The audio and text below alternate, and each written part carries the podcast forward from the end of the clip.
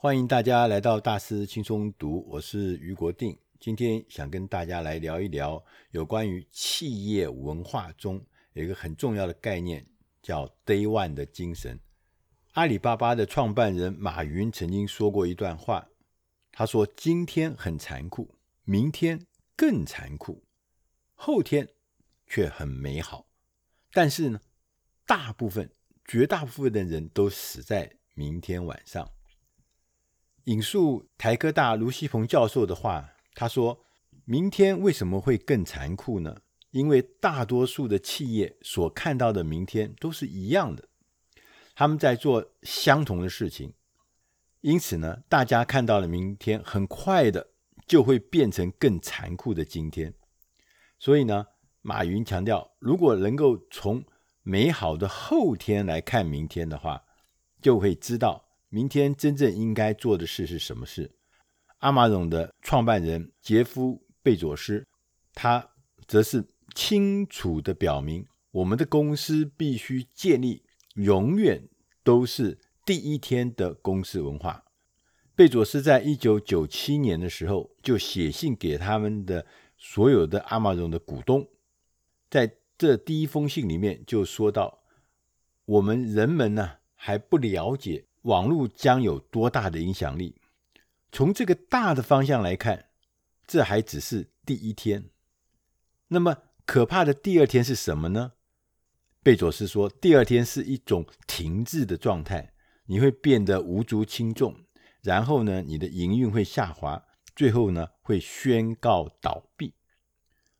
就像马云说的，死在明天晚上。所以，我们今天要介绍的这本书呢，它的英文名字叫《Always Day One》，我们中文翻译成 “Day One 精神”。作者 Alex 坎特罗维兹呢，他是美国的一个很知名的科技资深的记者。他在美国的 BuzzFeed、在广告时代、在富比士呢都做过记者。他自己也是一个自由的撰稿人。根据他的观察，有一些科技的龙头公司，他们一直保持龙头的角色。他们到底做对了什么？为什么他们可以屹立不摇？为什么他们可以让自己每个今天都是第一天？所谓 “Day One” 的精神，意思就是说，你永远要像新创公司一样，不断的。创新，不断的研发，即使这样做可能会让你现在产品或服务面临淘汰的危机，这种永远不断创新研发的 Day One 精神，也可以说是一种工程师的思维模式。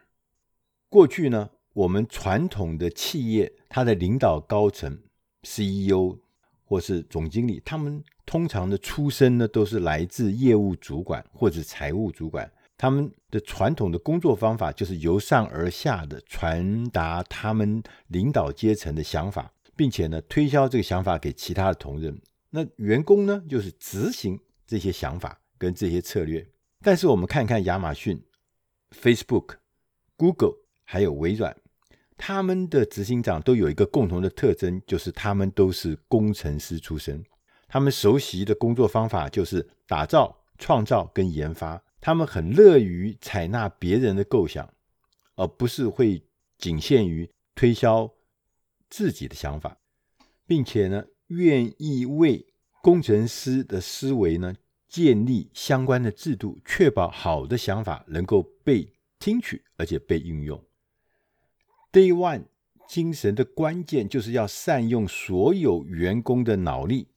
最佳的构想，但是如果你想想看，如果这些好的构想、好的创意，如果在你公司的层级组织里面一层一层的报告，中途呢被否决了，胎死腹中，而这些好的构想、好的创意，也许可能就被现在这样蜂拥而至的新创公司他去执行了。大家知道，根据世界银行的估计，在二零零五年的时候。一个新创公司平均要耗费五十五天的时间，到二零一七年的时候，创业所需要的时间已经缩短到二十五天，而且它的成本也降到百分之四十以下。也意思就是说，新创公司进入市场的速度比过去任何时刻都要快，成本又比过去低很多。所以，蜂拥而至的新创事业变成我们最重要的竞争者。我们面对这样子的威胁，唯一合理的方法就是让你的公司保持像新创公司一样的活力、一样的弹性。Amazon、Facebook、Google、微软，他们现在的执行长就是靠着工程师思维的模式。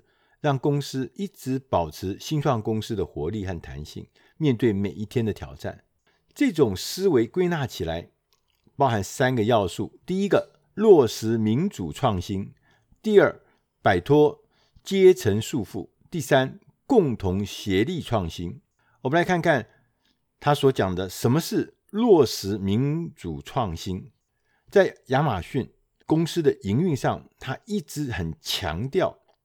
工作的自动化，他有八十万的员工，他有二十万个机器人，他把大部分的工作都透过演算法跟人工智慧呢来实现自动化。这样子呢，我们的员工就可以腾出更多的时间来从事更具创造性的任务。任何员工如果有一个构想，他不会立刻安排跟创办人。贝佐斯开会，他也不用做任何的什么投影片，他只要做一件事情，就是撰写一份六页的备忘录。他在这个备忘录里面必须清楚地描述你的构想以及对 Amazon 的顾客的意义，然后你再附上财务计划、国际计划、定价策略、工作时程、营收预测以及成功的指标。完成了这六页备忘录之后，你可以要求跟 Amazon 的一位领导阶层的人开会。在会议上面，大家都把这六页的备忘录都读过了，然后就会开始对你进行残酷无情的提问。任何小的瑕疵都会被严格的审视。等到会议结束的时候，也许你可能会获得一笔预算，开始进行执行这个计划。也许。你可能会被当场否决，或者可能会给你更多的时间，让你来修改中间的一些细节。而这个六页的备忘录，就是让 Amazon 亚马逊呢能够落实创新民主化，公司任何的一位员工都能够提案，都能够撰写六页的备忘录。所以，这也告诉我们。说我们在经营一家新创的公司的时候，领导人不可以只是向员工演讲，讲一些理念，或是在内部传达一些信息。我们必须要学习改变工作方式，让创新得以实现。第二个要素呢，是摆脱阶层束缚。大多数具有工程师思维的组织都是扁平化的。员工往往能够与公司最高层的主管直接面对面的谈话，这个跟传统的公司阶层分明、一层一层的层层级组织是完全不一样。所以在脸书，他的执行长马克·祖克伯呢，他不仅鼓励员工直接向他提出想法或是回馈，他也给公司各个层级的所有员工有充分的发言权。他还创造了四个管道，能够让大家的构想能够传到执行长的阶层。第一个管道是佐克伯每个礼拜五会进行一次例行性的问答活动，并且呢把这整个过程直播给全公司人，借此呢可以了解公司呢最新的脉动，不只是执行长可以了解，而下面的同仁。也可以透过这样子的直播了解公司最新的脉动。第二个管道是 Facebook 内部有数百个不同的小组，这个小组呢，大家在组里面呢讨论新的构想，发表新的意见，并且呢进行良性的辩论。第三个管道是祖克伯，他身边有一个经历非常丰富的商业人士的一个亲信团，他们这些亲信会对他提出各式各样的新的构想，也会对执行长呢直言不讳、直截了当的提出不同的想法或是意见。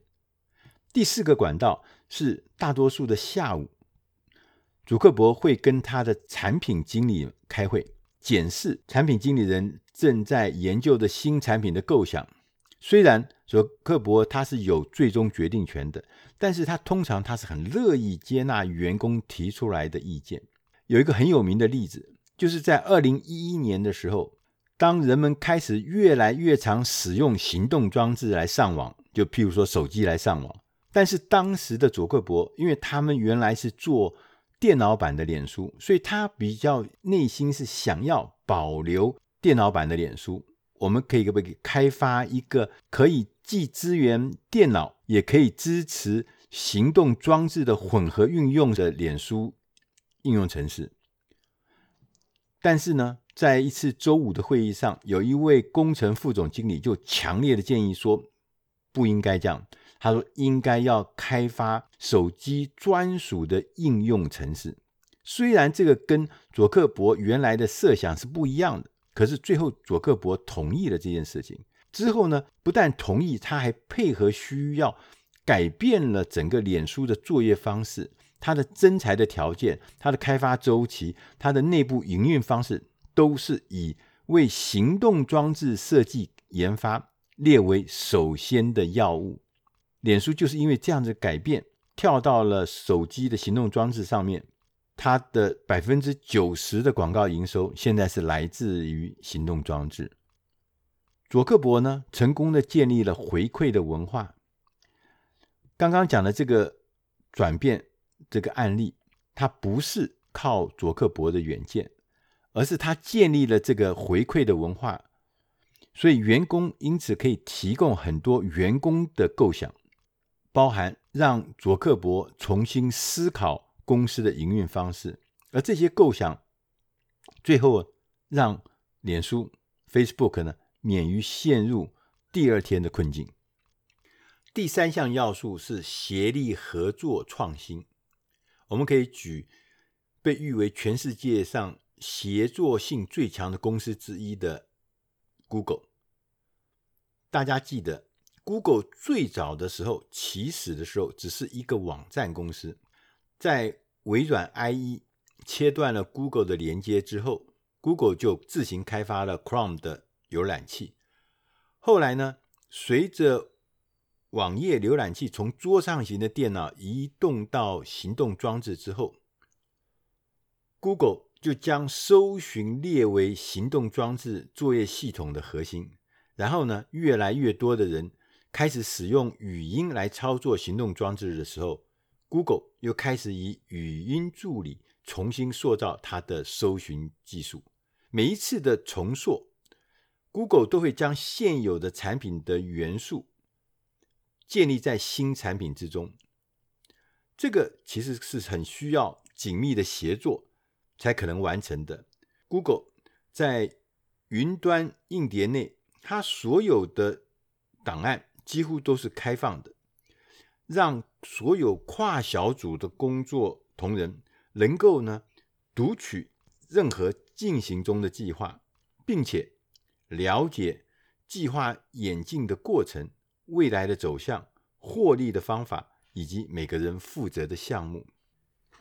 Google 这种开放沟通的工作模式，让整个的工作可以减轻它工作量，同时呢，也会让大家有更多的时间和空间来发展任何新的构想，而且呢，让这些新的想法能够快速的传达到整个公司，激发了更多的创新、更多的进步，同时也消除了繁文缛节，能够彰显合作的重要性。如果我们看完刚刚讲的这个三大要素之后，我们再来看看苹果跟微软。因为相对的这些新公司，苹果公司跟微软公司相对的是一个比较老的公司。当他们面临第二天的挑战的时候，他们是怎么面对？我们先来看看苹果。苹果公司靠着贾伯斯当年创造的 iPhone 跟 Mac，到现在为止，这两项产品仍然能够创造很丰厚的收益。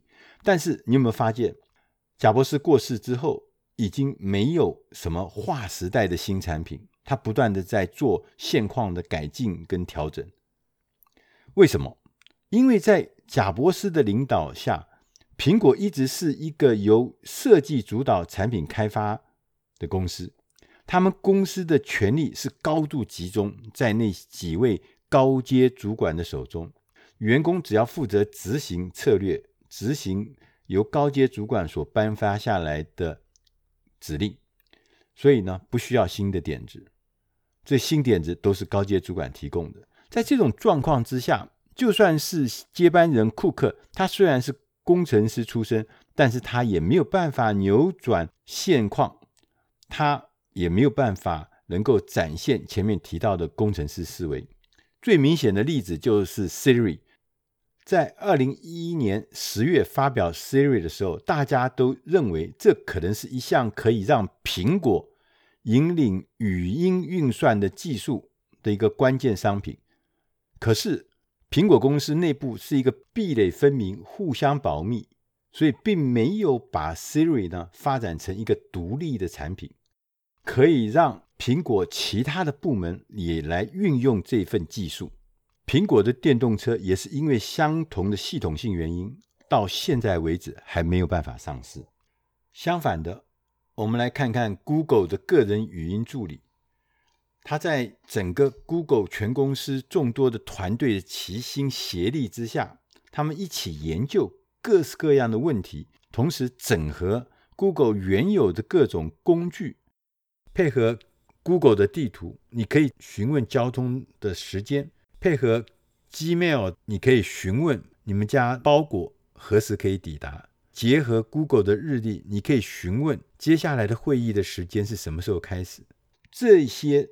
综合的运用成果，当然大大的超越 Siri 的功能。我们再来看看另外一家相对于比较资深的老公司微软，Microsoft 呢，大家会觉得说，它是不是已经也进入了所谓第二天的困境呢？大家记得，当比尔盖茨退休之后，微软在我们的网络生活里面已经变成一个无足轻重的公司，在搜索领域里面，微软败给了 Google；在智慧型手机里面，它败给了苹果；在行动作业系统上面，它败给了 Google 跟苹果；在媒体上面，它败给了 Netflix；在云端运算上，它又败给了 Amazon。在二零一四年。他们新任的微软执行长萨蒂亚·纳德拉，他上任之后，他知道我们再继续下去，微软一定是完蛋的。所以呢，微软必须要改变，必须要革新。他把公司整个的焦点重新的放在云端，而且呢，在行动跟云端这两个项目呢，列为最优先的项目。他把原来最强势的 Windows 视窗作业系统的团队拆成两半，并到其他的部门里面去。借此，他要表达，他说我们的内部是合作而非竞争，这是公司新的常规。同时，他在内部推了很多很多新的东西，譬如说，他每年举办 One Week 的活动，让员工聚在一起进行黑客松的活动。他也改变。公司的这个评鉴分级的制度，让所有的员工明白，过去我们个人的表现只站在我们新的评鉴系统里面的三分之一的分数，其余的三分之二，他更在乎的是有没有跟人家合作，有没有帮助别人，有没有运用或者合作别人的工作成果，创造更多的创新，创造更多的好事情。就这样子的改变，大家知道吗？微软的股价在四年内涨了三倍。二零一九年的四月，微软已经成为历史上第三家市值超过一兆美元的公司。所以大家可以想象，未来的领导人，你应该做什么事情？现在我们大家都知道，机器学习、云端运算还有协作工具呢，都还只是在初步发展的阶段。随着时间的发展，他们会变得越来越重要。所以，一个更讲求创意跟创新的时代已经全然展开。对大部分的公司来，共同协作将成为一个标准的作业程序。人们开始呢，会从那个重复的工作里面解脱。人不要再去做那些重复的工作，交给机器就好。我们要开始从事一些充满活力、充满创造力的工作。因此，我们未来的领导人必须鼓励员工不要担心老板的想法。要帮助员工熟悉协作的工具，要建立制度，让所有的点子都会被听见。同时，要改变教育制度，要强调创新，而不是去记忆、去复诵、去降低风险。同时，我们也不要忘记那些因为 AI 而失业的人，我们要提供进修或是其他提升技术的机会。领导人。同时也要留意 AI 的表现，处理可能发生的问题。领导人必须要从过去主导一切的决策者的角色进化，变成一个推动共同协作的促进者。最后，我们特别提醒，让来自组织里的每一个人的最棒的构想能够实现，这就是 Day One 的精神。以上的内容出自《大师轻松读》第七百七十六期，Day One 精神，希望对你的工作、对你的生活、对你的事业都能帮上忙。我是于国定，谢谢您的聆听，我们下个礼拜再会。